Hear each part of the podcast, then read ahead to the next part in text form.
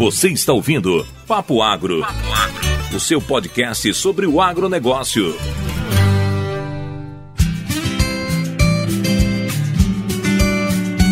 Muito bem, muito bem, moçada do Papo Agro. José Neto aqui, trazendo um assunto que eu gosto muito de falar e gosto muito também de trabalhar com vocês já viram aí no título, a gente vai falar sobre drones e antes eu queria explicar por que, que eu sou tão apaixonado por esse tema. Aqui na minha pesquisa de, de doutorado, a gente utiliza uma série de tecnologias que a gente considera hoje em dia tecnologias que estão na mão do produtor, mas eu não sei nem até o quanto estão na mão do produtor ou não, e até outras tecnologias que não estão na mão do produtor. As tecnologias que estão na mão do produtor, e uma delas que eu tenho o prazer de trabalhar costumeiramente, é o uso de drone. A gente usa o drone aqui para fazer uma parte de fenotipagem, né, de medição das, das características das plantas uh, de uma forma mais rápida e eficiente, porque ao invés de você ter 30 pessoas andando num campo para medir uma por uma das plantas e saber qual é a altura, qual é a biomassa dessa planta, qual é o aspecto nutricional que essa planta tem baseado na cor das folhas, tudo isso leva muito tempo quando, ou, ou muitas pessoas quando você não tem esse tipo de ferramenta. E aí a gente acaba utilizando a ferramenta drone para esse fim dentro da ciência. Mas hoje eu quero falar com vocês sobre drone drone de outra forma, que é a aplicabilidade do drone para o produtor rural dentro das propriedades. Para isso a gente convidou uma pessoa que tá que é especialista nesse assunto, né? Trabalha na Embrapa há algum tempo, a gente vai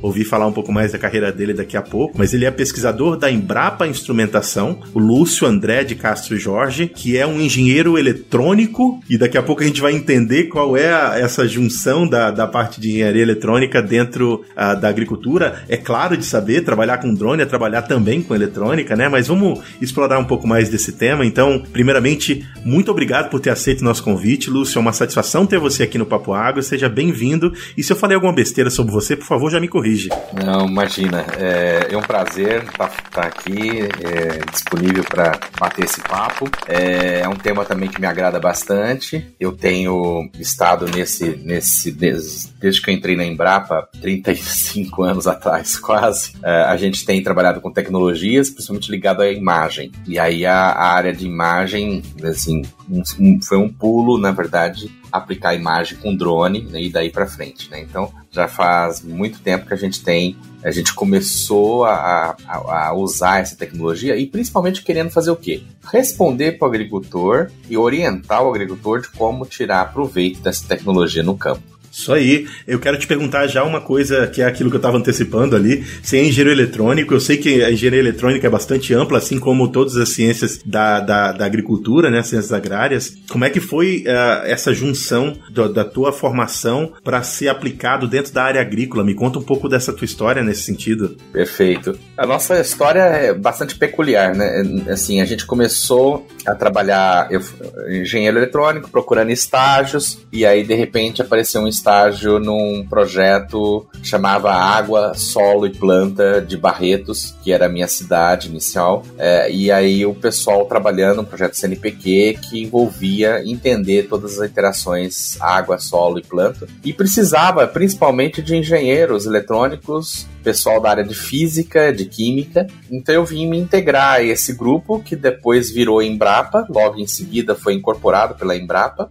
A Embrapa tem mais de 40 centros de pesquisa, né, com cada um deles com diferentes especialidades. É, alguns centros voltados ao, ao, produto, né, então centro de milho e sorgo, centro de arroz, feijão, centro de gado e assim por diante assim como tem centros também é, temáticos, tipo Pantanal, é, alguma, o ecossistema do, do, da região, mas também aqueles centros de ciências básicas. E o nosso centro é um centro que não tem engenheiro quase agrônomo. Agora, recentemente, temos agrônomos, por incrível que pareça, nós temos só engenheiros eletrônicos, físicos, químicos, e a ideia disso é trazer essas tecnologias. Na época, era buscar as tecnologias da física, da química, para solucionar ou trazer ferramental para uh, o agro, né? Então, por isso é um centro de instrumentação, é desenvolvimento de equipamentos, desenvolvimento de sistemas novos, né? principalmente de origem das outras outras áreas. É, originalmente mesmo, da física, né? É, veio muita coisa de tomografia, veio essa área de imagem, veio muita coisa da física e aí aplicando dentro do agro, né? Então por isso que a gente começou. Eu comecei como estagiário lá na unidade nossa. Logo depois que me formei, acabei prestando concurso e gostei muito, né, da área e acabei seguindo mestrado, doutorado, enfim, nessa linha. E aí sempre aplicado, né, trabalhando, é um projeto bem legal de dentro da Embrapa, foi desde o início, que foi interagir com outras disciplinas, né? Então, a gente interagia com agrônomo, com químico, com físico, né? É, então, assim, aplicando a eletrônica. E a gente aprende muito, né? Com essa interdisciplinaridade, com essa mistura, né? De, de, de conhecimentos. E foi aí que o nosso time ficou um time bastante ímpar, né? E por isso, de repente, a gente acabou migrando aí para robôs terrestres, drones e tudo mais. Que legal. Inclusive, dentro dessa série, que é a série Agrotech, daqui do Papo Agro, a gente gravou sobre robótica e gravou sobre como a gente, uh, no futuro, até no presente, consegue usar a robótica para beneficiar a agricultura. Para você que está aí ouvindo a gente, se quiser ouvir sobre robótica, a gente tem dois episódios falando sobre isso já dentro do nossa, da nossa lista aqui de episódios. Queria saber um pouco mais sobre a, a Embap Instrumentação antes da gente falar de drone. Uh, você está falando agora que está ampliando um pouco dos horizontes que eu tinha na cabeça aqui, né? Você trabalha uh, liderando essa parte de drones. O que mais vocês fazem aí? É, inicialmente eu vim para cá justamente assim, com a ideia, né, de aplicar mesmo conhecimento de eletrônica em várias áreas, desde construir equipamentos diferenciados. No início a gente fazia muita coisa, até manutenção de equipamentos. É, o nosso centro foi um dos precursores para minimizar o custo de manutenção de equipamentos que normalmente precisa exigia equipes, pagamento de equipes técnicas caras, né? Então é, a gente começou mesmo entendendo um pouco do que, que as outras Embrapas precisavam de equipamentos para poder começar a ajudar. E depois a gente foi agregando novas pessoas. Então por isso que eu falei, é uma equipe bastante ímpar, vem físicos, químicos. Então nós trouxemos aí técnicas do tipo tomografia para aplicar em, em solo, por exemplo. Aí eu comecei desenvolvendo softwares para o tomógrafo para reconhecer, por exemplo, as plantas no solo, as raízes, etc. Aí vieram as pessoas da área da química, da engenharia de materiais, tudo unindo para desenvolvimento de equipamentos, né? novas metodologias. Hoje, mais recentemente, a gente tem um laboratório é, nacional de nanotecnologia que fica dentro do nosso centro. Então, a gente tem desde as diferentes escalas, nós trabalhamos desde a área nano, que é bem pequenininha, né, até a escala de satélite, por exemplo. Então a gente tem vários equipamentos em vários níveis.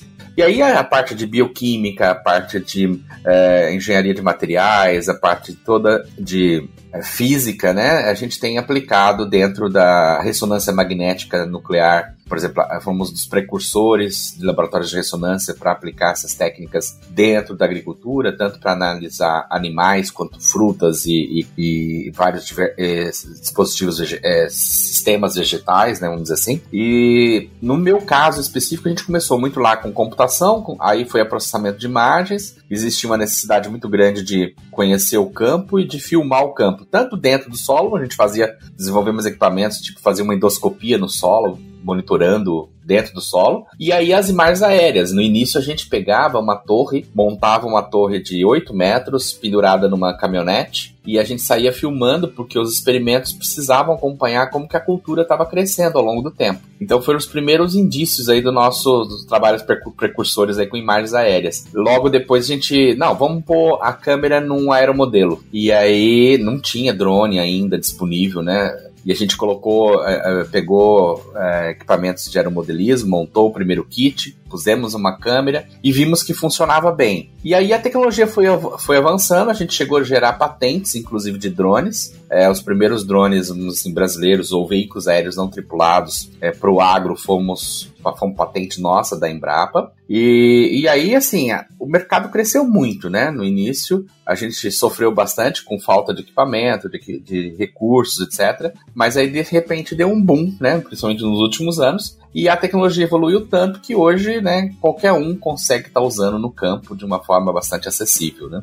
Então, assim, nosso centro de instrumentação é um centro que você entrar lá, você vai se surpreender. Tem laboratórios ligados à química, a materiais, Uh, você tem mini plantas né, para gerar protótipos de materiais novos. Então, por exemplo, usar fibras vegetais para confeccionar, por exemplo, materiais resistentes, tipo tampos para veículos. Enfim, a tomografia mesmo, nós temos diferentes escalas, né? Temos aí equipamentos bem distintos e, e aí Logo depois vieram os computeiros, né? Ou seja, a área de computação e a inteligência artificial, e é o que eu tenho trabalhado mais fortemente hoje, nas aplicações de drones com sistemas inteligentes. Bacana. É, onde fica a, a, baseada a Embrapa Instrumentação? Ou ela é, faz parte de outras unidades fisicamente? Não, a Embrapa tem várias unidades né, no país. A gente fica no interior de São Paulo, em São Carlos. É, nós temos duas unidades. Nós temos a unidade no centro da cidade, que é onde fica um laboratório de nanotecnologia, os nossos laboratórios onde a gente desenvolve mais softwares e, e a parte química e física. Mas nós temos também uma área de campo, uma fazenda na, do, do, a 9 quilômetros da cidade,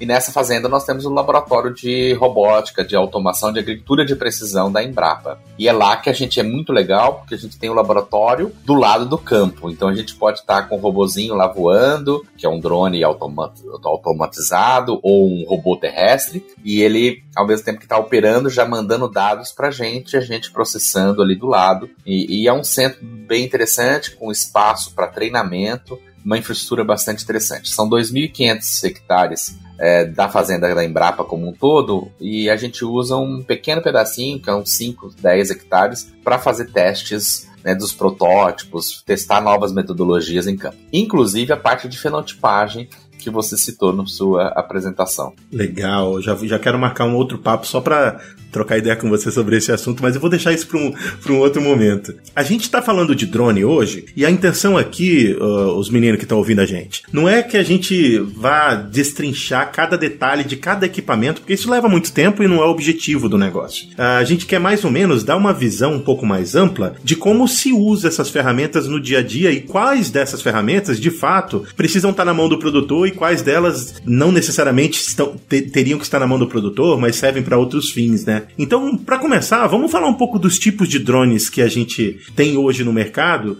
e para que, que eles são utilizados. Perfeito. Uh, você pode dar um, uma rápida, um rápido resumo disso aí? Bom, primeiro a gente podia falar assim que a gente tem os veículos aéreos não tripulados, né? E dentro dos veículos aéreos não tripulados nós temos os de asa fixa, que são os aviãozinhos com asa, né? Ou mesmo aqueles baseados em helicóptero, né? Que são asas rotativas. Normalmente o pessoal quando fala de drone, né? É, acaba levando para os asas rotativas, esses que são bastante natural. É, o nome surgiu justamente pela tradução da palavra drone aí, é, que vem é, do inglês, né? Eu, particularmente, gosto de falar de drone de todos os dois modelos, veículos aéreos não tripulados, de uma forma geral. A gente tem é, diferentes veículos aéreos não tripulados, e, e eu vou dizer assim: para o campo, o que vai diferenciar a, o uso do veículo não é nem o tamanho e nem, é claro que o, é, o, tamanho ou a forma, se é asa fixa ou é asa rotativa. Eu diria que o que diferencia é o que o drone faz e o que, que ele carrega. Então, eu diria que sim, nós temos drones que trabalham como mapeamento de imagens, em geral, que foi o primeiro, são os primeiros usos que apareceram para drone, tirar a imagem, como eu disse lá, que eu carregava com a torre e a gente substituiu automaticamente por um drone. E aí é aquele drone que vai com a câmerazinha que é enxerga o que o meu olho enxerga, né? A câmera RGB normal. Depois, é, a RGB tem limitações, você enxerga. Então, o produtor pode comprar uma, um drone. Hoje, os filhos dos produtores estão querendo ter o seu drone. E ele usa para quê? Para olhar o campo, para dar uma olhada, contar o animal, contar animais, é, olhar a pastagem, ver como que tá, por exemplo, o, a distribuição do capim. Ele pode estar tá olhando como que a cultura está crescendo. De uma forma geral, ele vai ver a parte de o manejo da fazenda. Isso é bem fácil, é bem tranquilo e não precisa de um software ou um programa muito especial para fazer o monitorar, monitoramento básico da, da fazenda. Depois disso, eu diria que temos, temos a categoria dos drones que vão um pouquinho mais além, que enxergam um pouco mais do que o nosso olho enxerga, que são os drones com é, sensores na, na faixa do infravermelho. Com o infravermelho, a gente já começa a perceber, por exemplo, cálculos de biomassa, a gente já consegue perceber aonde tem mais estresse, menos estresse. Então a gente já está com uma categoria um pouquinho diferente que a gente pode já usar o drone, por exemplo, para acompanhar todo o estádio fenológico da cultura, ou seja, todo o desenvolvimento da planta, entendendo aonde está faltando nutriente, aonde está com excesso, onde está faltando água, onde tem. Então, sim, são os drones aí com as câmeras multiespectrais ou câmeras é, que envolvem o visível e o infravermelho. Depois disso, nós temos, assim, esse pega uma gama bastante grande, é usado principalmente para aqueles que praticam agricultura de precisão. A agricultura de precisão tenta enxergar aonde estão as diferenças no campo, né? Então, não tratar o campo homogêneo, uh, entender que ele tem diferenças e aí achar essas diferenças e atuar onde as diferenças estão. E aí é o grande boom do, do, do uso do drone, que é onde você começa a poder economizar nas aplicações, economizar onde você aplica um produto ou não, onde você atua dentro do campo. Então, esses são os sensores é, multispectrais Aí depois, você quer ver principalmente doenças, que aí é algo assim. A doença ela pode ser vis visível quando você já enxerga no olho nu, é, vamos supor, a folha amarelada, essa né, é, clorose, ou a folha amarela, muitas vezes já não dá mais tempo de corrigir nada. Então, um sensor simples, você pode até ver onde está amarelado, onde está não está indo bem a cultura, mas se você quiser detectar a tempo de corrigir a praga, muitas vezes você precisa de uma detecção precoce. E aí vão sensores em outras faixas do espectro, são sensores aí a gente chama de hiperespectrais em geral, e, e são sensores que percebem um pouco além, né, mais bandas, são câmeras mais caras. Então, assim, eu diria que o, o, drone pode ser um drone bem baratinho, que custa aí bem poucos reais, vamos dizer assim, dois mil reais aqui no Brasil, enfim. É, você já consegue ter um drone montado com um sensor barato até os sensores hiperespectrais que vão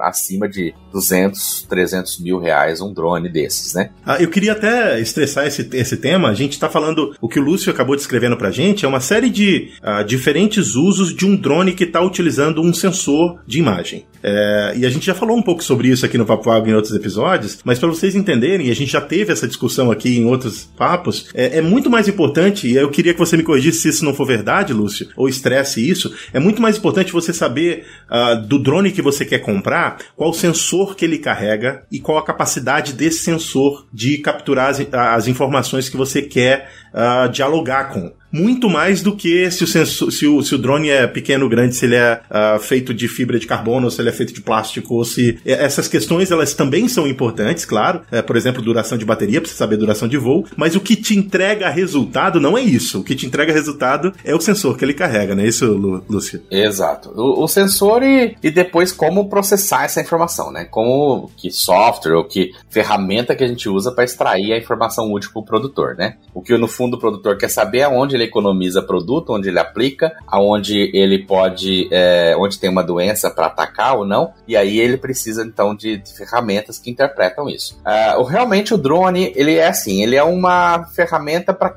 levar o sensor nosso. O mais importante é o sensor. E para definir o sensor, eu preciso saber o que, que eu quero monitorar. É muito legal a gente ver que os filhos dos produtores hoje têm muito acesso, eles podem estar ganhar um drone de brinquedo, inclusive começar lá a voar a fazenda. É o olho do produtor. Antes a gente andava, meu, meus pais são da, do agro, né? E aí até a motivação do agro tá lá na família, né? Então a gente percebia que o meu, meu pai, por exemplo, caminhava com a caminhonete do lado na, na fazenda, olhando o campo e tentando, ó, oh, tá indo bem, a soja tá boa, não sei o que, o gado tá bom. Hoje não, hoje o produtor pode ficar na sua varanda da, da, da, da sede da fazenda e ele pode estar tá olhando por cima do, da fazenda fazenda, toda a fazenda. Então, assim, só olhar com um, drone simples, isso já pode mudar muitas ações na fazenda para facilitar. Mas com certeza a gente vai ter melhor eficiência, melhores resultados na hora que a gente vai escolhendo a categoria de sensor que a gente quer trabalhar. Um sensor, por exemplo, para ver onde tem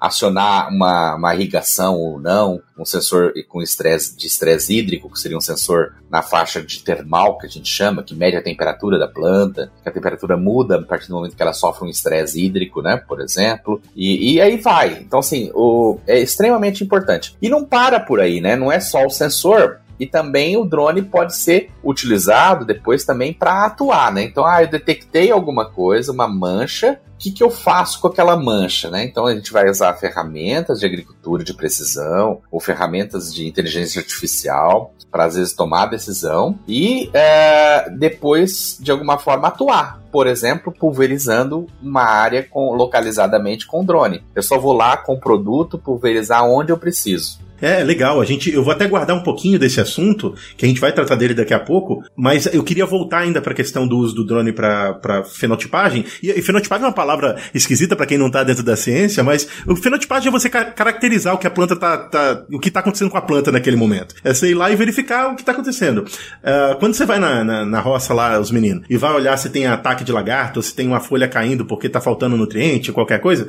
isso é, de certa forma, uma fenotipagem. Você tá categorizando o que tá acontecendo com a planta. É, só para não deixar essa palavra ficar na cabeça das pessoas dizendo assim, mas que, que cara falando de, de uma palavra que não, não faz sentido? É só lembrar, assim, que quando você desenvolve uma planta, ela é geneticamente desenvolvida, né? Então ela é um genótipo. Aí, a hora que ela vai para o campo, a gente precisa saber se aquela planta que foi criada ou modificada, ela é resistente à seca, ela é resistente a alguma praga. E aí a gente coloca no campo e aí vai estudar o fenótipo, que é a interação da planta criada geneticamente com o, o, meio ambiente, né? Então, por isso que é chamada fenotipagem aí, né? Tentar entender. E aí você tem que levantar todos os parâmetros da planta para saber qual é a melhor planta resistente ou qual é a variedade que eu coloco ali para aguentar o tranco. Você vê, se a gente traz aqui um engenheiro eletrônico e ele dá aula de agronomia para os meninos, você tá vendo isso? Isso aí, Lúcio. Excelente, excelente abordagem.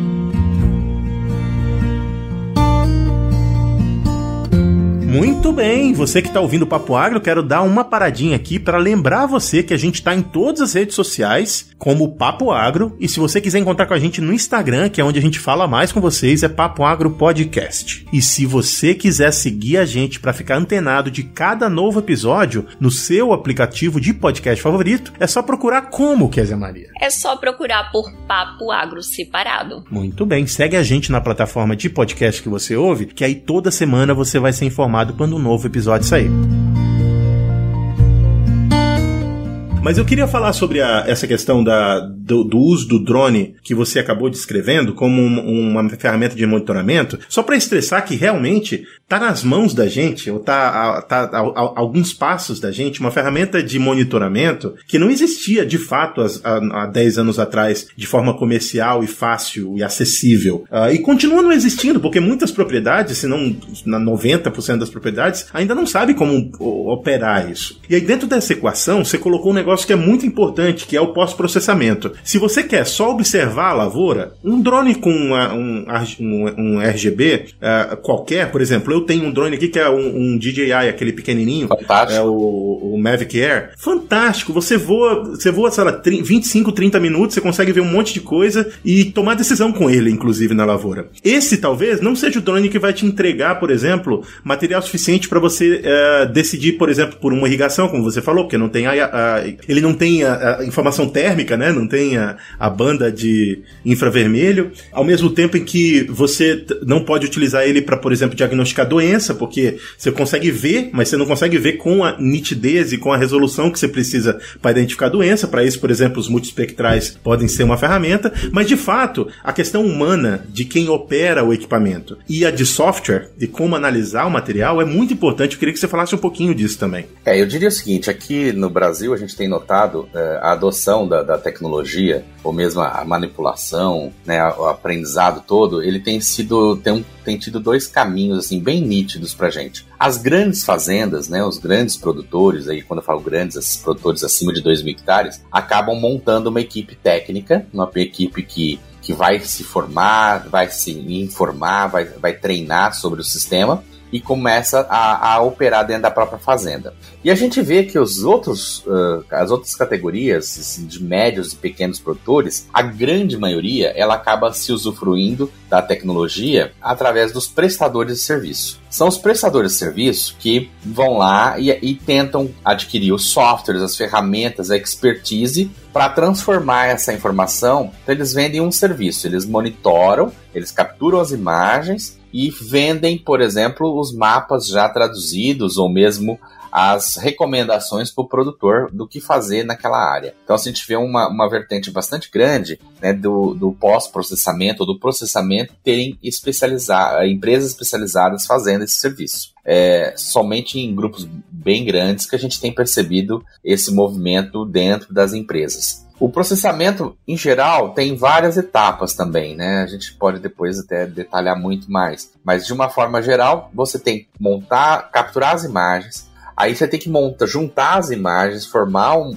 a gente chama de um mosaico grande, e a partir desse mosaico processar. Então imagina se você tem uma imagem RGB, você tem que entender essa imagem. Se você tem uma imagem termal, você vai ter que transformar essa informação termal em uma informação útil, onde tem estresse ou não, o hídrico. E para isso tem ferramentas de softwares né, próprias, que algumas na pesquisa, outras já comerciais, que te ajudam a fazer os índices de vegetação, por exemplo, o tal do NDVI, que é muito difundido, né, que entende um pouco o vigor da planta, onde tem mais vigor, onde tem menos vigor, e assim por diante. Então você tem ferramentas de software que facilitam né, você traduzir a imagem e uma informação ou um mapa mapa né, que, indicando as diferenças. Isso normalmente tem sido feito pelos prestadores de serviço e principalmente os prestadores de serviços na área de agricultura de, é, de precisão ou agricultura digital, né, que já estão aí com agrônomos, uma equipe que entende do campo e tenta traduzir o que, que a imagem está passando através das ferramentas de software, né, e é, ajudar o produtor já com alguma recomendação prática. É mais ou menos isso que tem acontecido em termos de movimento de processamento. Bacana. Antes da gente partir para os outros tipos de uso do drone, a Embrapa tem algum envolvimento no sentido de desenvolvimento de softwares para o produtor poder também utilizar mais essas ferramentas? Ou isso é um futuro que, que ainda não está no curto prazo? Não, não, pelo contrário. A gente é, começou com os desenvolvimentos de softwares. Muitas vezes, antes de ter até o, propriamente o drone é, voando, a gente, desde a época dos aeromodelos, a Embrapa já desenvolvia ferramentas para analisar a cobertura do solo, por exemplo, analisar onde tinha onde a planta estava com mais vigor, menos vigor, biomassa, vários índices. E a Embrapa normalmente trabalha por demanda, assim, às vezes um, um grupo ou um parceiro, né, prestador de serviço, vem na Embrapa, é, a gente faz uma parceria, a gente desenvolve as ferramentas é, voltadas à, à, demanda que é feita, né? Então, em geral, é, nós temos um time bastante grande lá de desenvolvimento e temos trabalhado hoje também com ferramentas de, um, a, é, desenvolvimento de software em formas de API ou bibliotecas, né, que são depois vendidas ou transferidas para empresas que vendem drone, por exemplo. Hoje a gente tem projetos que a gente fez com a Qualcomm, que faz processador, onde a gente embarcou softwares desenvolvidos pela Embrapa, por exemplo, que conta animais. Então esse software não é a Embrapa que vende o software de contagem de animal, mas ele está embutido em ferramentas comerciais que depois a Embrapa transfere essa tecnologia. Bacana. Em geral, a Embrapa atende as demandas dos produtores, entende quais são as, as suas uh, necessidades e, e tenta uh, gerar essas ferramentas. Na nossa unidade, nós temos aí o papel também de gerar software, de gerar ferramenta para fazer essas análises. E algumas são gratuitas, nós temos algumas disponíveis na, na internet, na, na, no site da Embrapa, e outras a gente, na verdade, faz por encomenda e aí é dedicado para a empresa que, que solicitou. Bacana. Uh, já quero entender um pouco melhor sobre o que está disponível e o que não está. Vou pesquisar depois do final da nossa conversa. Uh, vamos falar um pouco dos outros usos. Uh, tem um colega nosso que está aqui na, fazendo estágio conosco aqui na, na, universidade, que ele tem um projeto de avali, avaliação da, das diferenças de qualidade de aplicação utilizando drones e utilizando aplicação terrestre. e aí a gente estava conversando sobre esse assunto. Então o drone também pode ser usado para pulverização. Inclusive você estava uh, falando do uso do drone para liberação de agentes biológicos de controle, né? É, fala um pouco sobre esse assunto com a gente. No caso de pulverização, assim, o, o drone está entrando com tudo, e principalmente assim, primeiro ele começou aonde era difícil é, aplicar normalmente com um autopropelido ou mesmo para um, por exemplo, em, em, áreas aqui no Brasil, nós temos áreas de café em morro é, e normalmente os cafés é muito difícil de você passar um trator, um, um pulverizador terrestre. É, muitas vezes o avião ou o helicóptero, a, a pulverização ela, é, ela deixa a desejar. Então, por exemplo, em alguns casos assim, o drone entra como uma luva, né, como uma solução fantástica.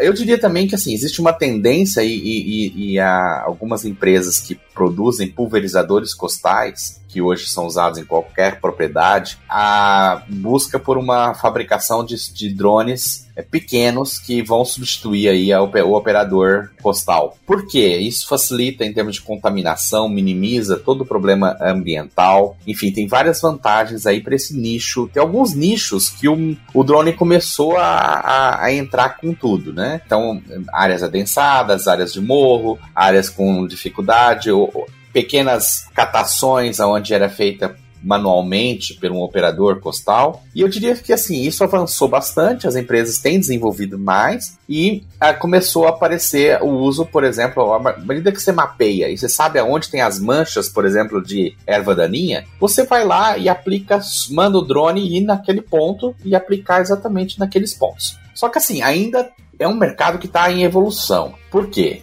Qual é a cauda? Qual é o bico? Aham. Qual é o tamanho da gota? Qual é a condição de operar esse drone? Isso ainda é algo que não está muito claro. Assim, mesmo os fabricantes de produtos, por exemplo, Bayer, enfim, BASF e várias outras, elas ainda estão buscando, por exemplo, se olhar o rótulo dela para um autopropelido, você sabe lá a recomendação de aplicação. Para um drone, não está explicado e explícito lá. Então, é, esse trabalho de levantar, né, a Embrapa tem feito isso, nós temos experimentos na Embrapa Soja, na Embrapa Algodão e em alguns outras Embrapas, onde a gente está levantando esses parâmetros tá entendendo, por exemplo, qual é o melhor bico? É o rotativo? É o, o, leque? Qual é a altura que a gente pega? Qual é a condição de, de vento? A deriva com esse drone? Ela, ele pode voar alto? Posso voar? Que condições climáticas que o drone é mais eficiente? Então, assim, alguns parâmetros e o mercado não está esperando esses parâmetros serem definidos. É, o pessoal está comprando. Por exemplo, no Brasil a gente tem aí uma a informação dos vendedores de drones de pulverização que está vendendo muito drone de pulverização. Então, assim, o pessoal está comprando e mesmo sem saber ainda aplicar né, eficientemente alguns parâmetros que ainda estão em, em ajuste para os drones. Mas assim, já existem treinamentos, já existem especialistas em pulverização de drones oferecendo treinamento mínimo, já começando a fazer recomendações de como operar com, essa, com esse equipamento, né? No caso de pulverização. Químicos, né, sempre tem um risco, né? A gente tem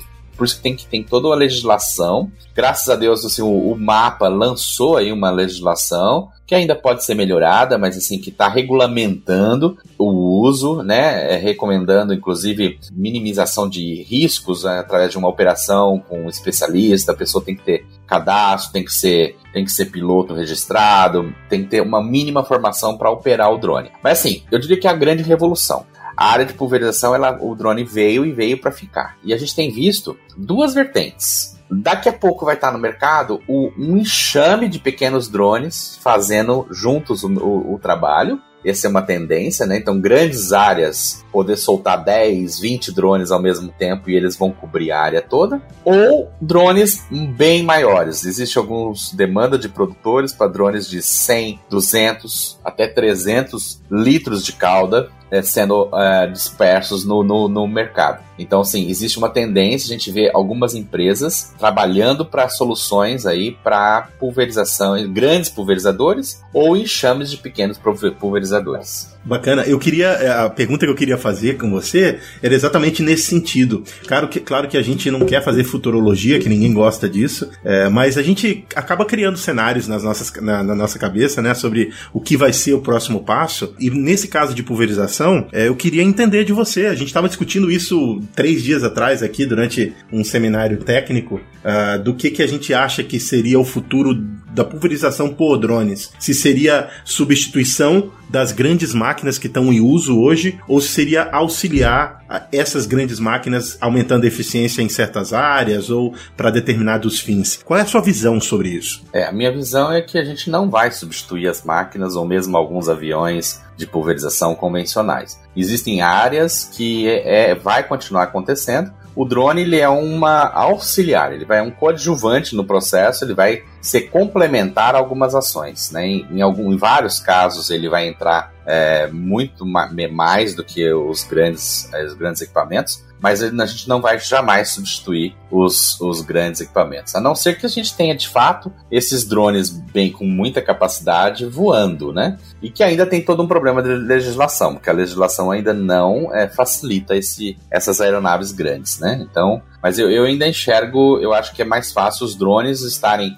compartilhando uma missão com os, os pulverizadores terrestres. Na verdade, imagina que você pode programar uma missão, dividir a missão em drone e tratores, pulverizadores, e isso aí eu vejo muito facilmente sendo usado, uh, talvez ainda nos próximos vários anos aí. Não vejo substituição, de fato, não. Não é um mercado que vai acabar com a pulverização agrícola de forma alguma. Eu, eu concordo com você. Eu acho que eles vão andar juntos, um complementando o outro, mas uh, o trator que você usa na fazenda, os meninos, ele tem, ele tem um porquê de você utilizar ele. Existem va vantagens, existem condições que permitiram que essas máquinas se desenvolvessem a esse ponto de serem tão eficientes como, como elas já são. Uh, e eu não, também não enxergo um cenário de substituição, pelo menos não no curto prazo. A gente não. Sim. Daqui a 50 anos, como você estava pensando, se você conseguir fazer um, um drone voar uh, com inclusive 300, 400 litros, que é o que você estava dizendo, já é um. Já, já dá para pensar. Três drones que não precisam andar no barro, né? Três equipamentos que levam 300 litros e não precisam pisar no barro, é um negócio que já faz sentido. Já existem alguns projetos bem, bem sucedidos, inclusive o, da avaliação que eu fiz, é, um, um projeto russo é o que mais me chamou a atenção, grande capacidade, até 400 litros, fantástico, já é, começando a entrar em operação aí. Existem alguns na, na Europa, a gente tem acompanhado né, alguns movimentos dessa da criação. Existem grandes produtores, por exemplo, de algodão no Brasil, é, fomentando, pagando para o desenvolvimento de uma aeronave dessa. Existem movimentos aí da mesma Embraer que está criando aí o, os é, VTOLs, os drones para transporte aéreo, também usá-lo para pulverização. Mas eu diria assim, isso é lá para frente, no futuro um pouquinho mais distante. Acho que difícil, mas mesmo assim, dificilmente eu acho que ele substitui os, é, os tratores que hoje estão no campo.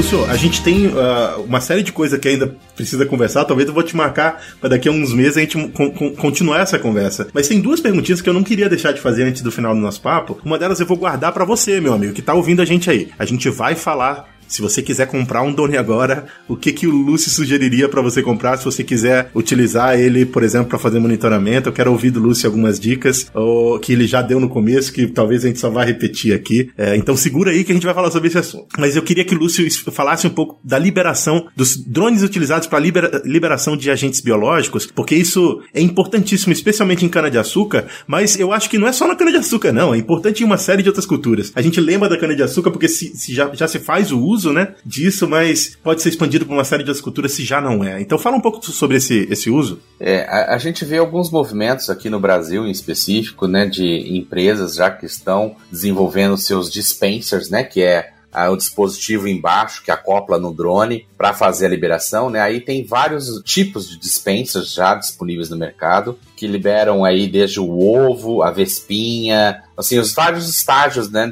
da, da, da vespa ou do, do, ou do inseto, né? Alguns mais eficientes, outros menos. É um mercado que está crescendo também. E aí, assim, a gente precisa entender que tem alguns modelos que, quando você vai liberar, é, ele mata, tem uma mortalidade maior de, do, dos insetos que são liberados, outros vivem com uma, mais facilidades, é, mas já, existe, já é uma tendência. E nós, inclusive, temos um projeto, é, inclusive com software que otimiza a operação do drone para fazer a liberação dos insetos em diferentes condições. Inclusive, nós estamos trabalhando desde para cana-de-açúcar, a cotésia, os tricogramas, nas várias culturas, nós estamos fazendo até para o Aedes aegypti, a gente está trabalhando em projeto para liberação da, né, para fazer controle do, do Aedes na, no, no, no, nas, nas cidades. Então, assim, é uma tendência também, eu diria que é o grande boom no momento, principalmente, né, porque o controle biológico está avançando bastante ele está substituindo. Temos uma limitação ainda, que eu diria que no Brasil que a gente deve vencer, é, ainda é a, a, disponibilidade de biofábricas próximas de onde vai ser liberado. Então, grandes limitações hoje não é o custo mais do drone ou da operação da, da, da, dos insetos, vamos dizer assim,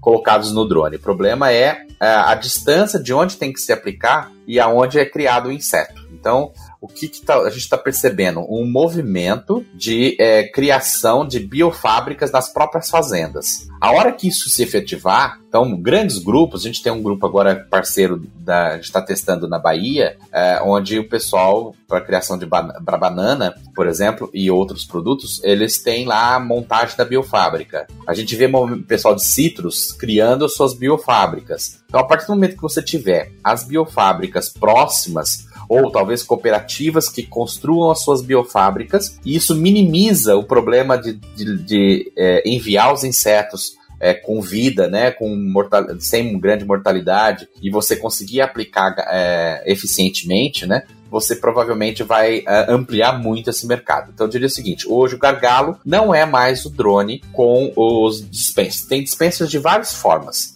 Né? Inclusive a Embrapa vai lançar um agora de pequeno custo, de baixíssimo custo para vários agentes biológicos, seja do ovo até a, a, a, vespa. E aí com baixíssimo custo. Mas não é esse o limite. O limite nosso ainda são as disponibilidades das biofábricas e a entrega dessas biofábricas no Brasil todo. Então é, é um ponto aí de talvez de investimento governamental para fomentar esse aumento das biofábricas. Mas assim, eu diria que é um movimento sem volta. É, com certeza, é, os drones. E aí, assim, desde os pequenos drones, um Phantomzinho, ou um drone, um Mavic talvez, mas um Phantom mais adequado, você vai ter dispensers próprios para encaixar. Nós desenvolvemos um que acopla em qualquer drone, desde um pequeno até um grande, e você pode liberar milhares de insetos né, ao mesmo tempo. E o que nós desenvolvemos, um software chamado Orbil, que também vai ser distribuído em breve e lançado, que otimiza as rotas dos drones. Então, é, facilitando o uso de pequenos drones com baixo custo, com baterias, é, é, assim, otimizar a bateria para poder liberar os agentes biológicos. Né? Então, é, é, é, é, o, é o, diria assim que é o grande boom no momento são os, os biológicos. Bacana. Lúcio, agora eu vou te apertar e vou te incomodar, eu sei disso, porque uh, tem um incômodo do agrônomo, que é quando você vai visitar a tia e a tia mostra para mostra a samambaia e pergunta assim: Ah, minha samambaia tá amarela, o que, que eu devo fazer? Uh, eu vou fazer essa pergunta para você, só que não com samambaia, porque se eu vou perguntar para um especialista é, que tipo de drone uma pessoa que quer iniciar o uso de drone na agricultura deveria pensar em comprar. Vamos dizer que o fim dela é fazer mapeamento e monitoramento de área, que eu acho que é isso que vem primeiramente na cabeça do agrônomo de campo. Como é que, que, que dicas você daria para esse cara para ele pensar para investir aquele 2 mil, 3 mil, 4 mil, 5 mil reais que ele tem para fazer esse primeiro investimento, seja ele um produtor ou seja ele um, um agrônomo? Esse é o nosso resumo do papo. Resumo do papo!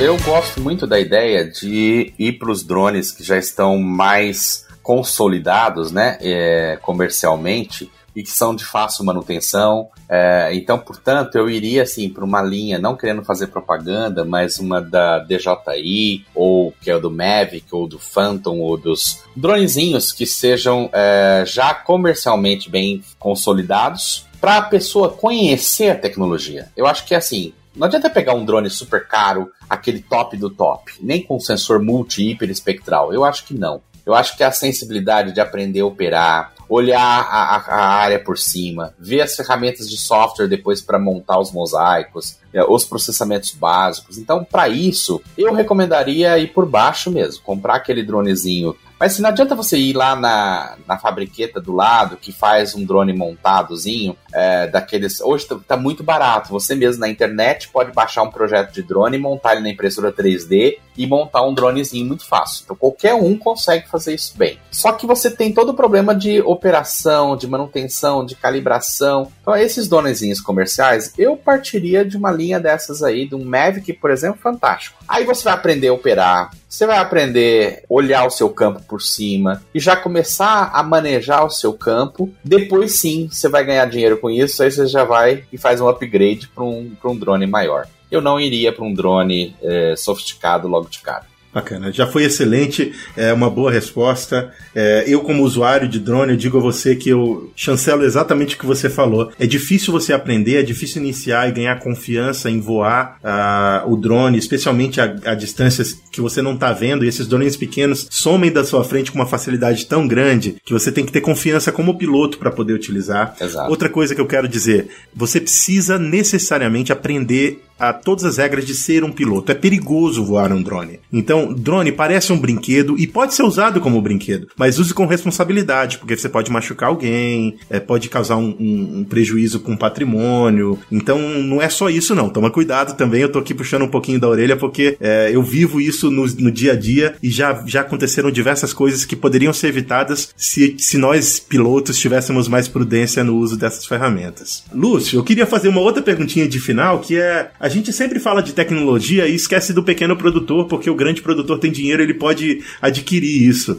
Como é que você vê esse cenário da, da, da do, do pequeno produtor utilizar esse tipo de tecnologia? Eu acho que o caminho do pequeno produtor não tem outro caminho, na verdade, a não ser começar com uma cooperativa. Através de uma. se filiar a uma cooperativa, a cooperativa vai estar tá unindo vários pequenos produtores e vai poder estar tá oferecendo esse serviço com mais qualidade para ele, né, no, na, principalmente na fase inicial. Para ele, um drone de dois mil reais pode custar muito. A operação, a manutenção inicial. Então, assim, não há outro caminho. Acho que é realmente se, se juntar ou se junta a, a, alguns produtores pequenos, comprem juntos ou façam uma cooperativa e compartilhem a tecnologia. Eu acho que é a melhor forma de aprender. Maravilha.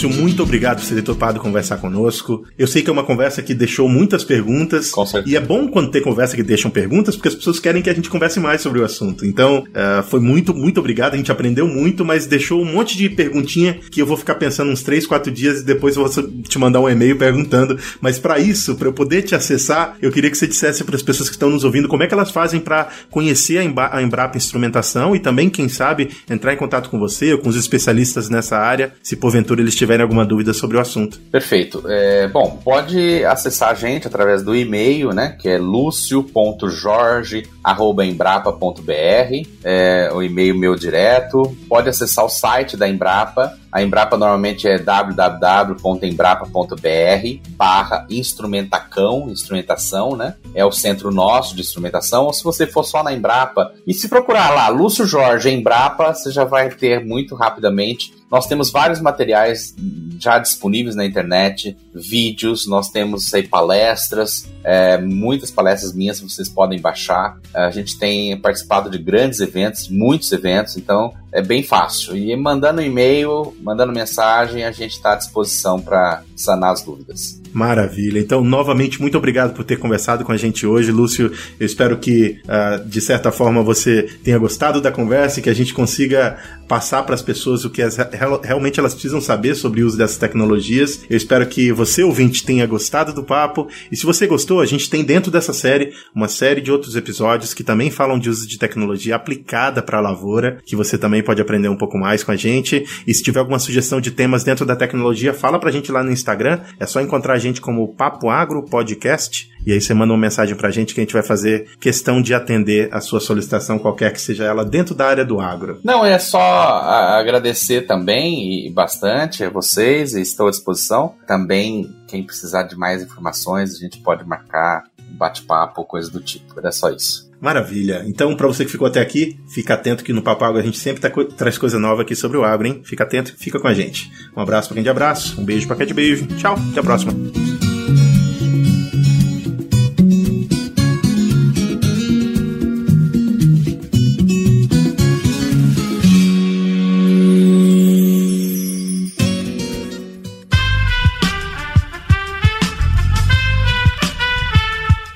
Podcast foi editado por Aerolitos Edição Inteligente.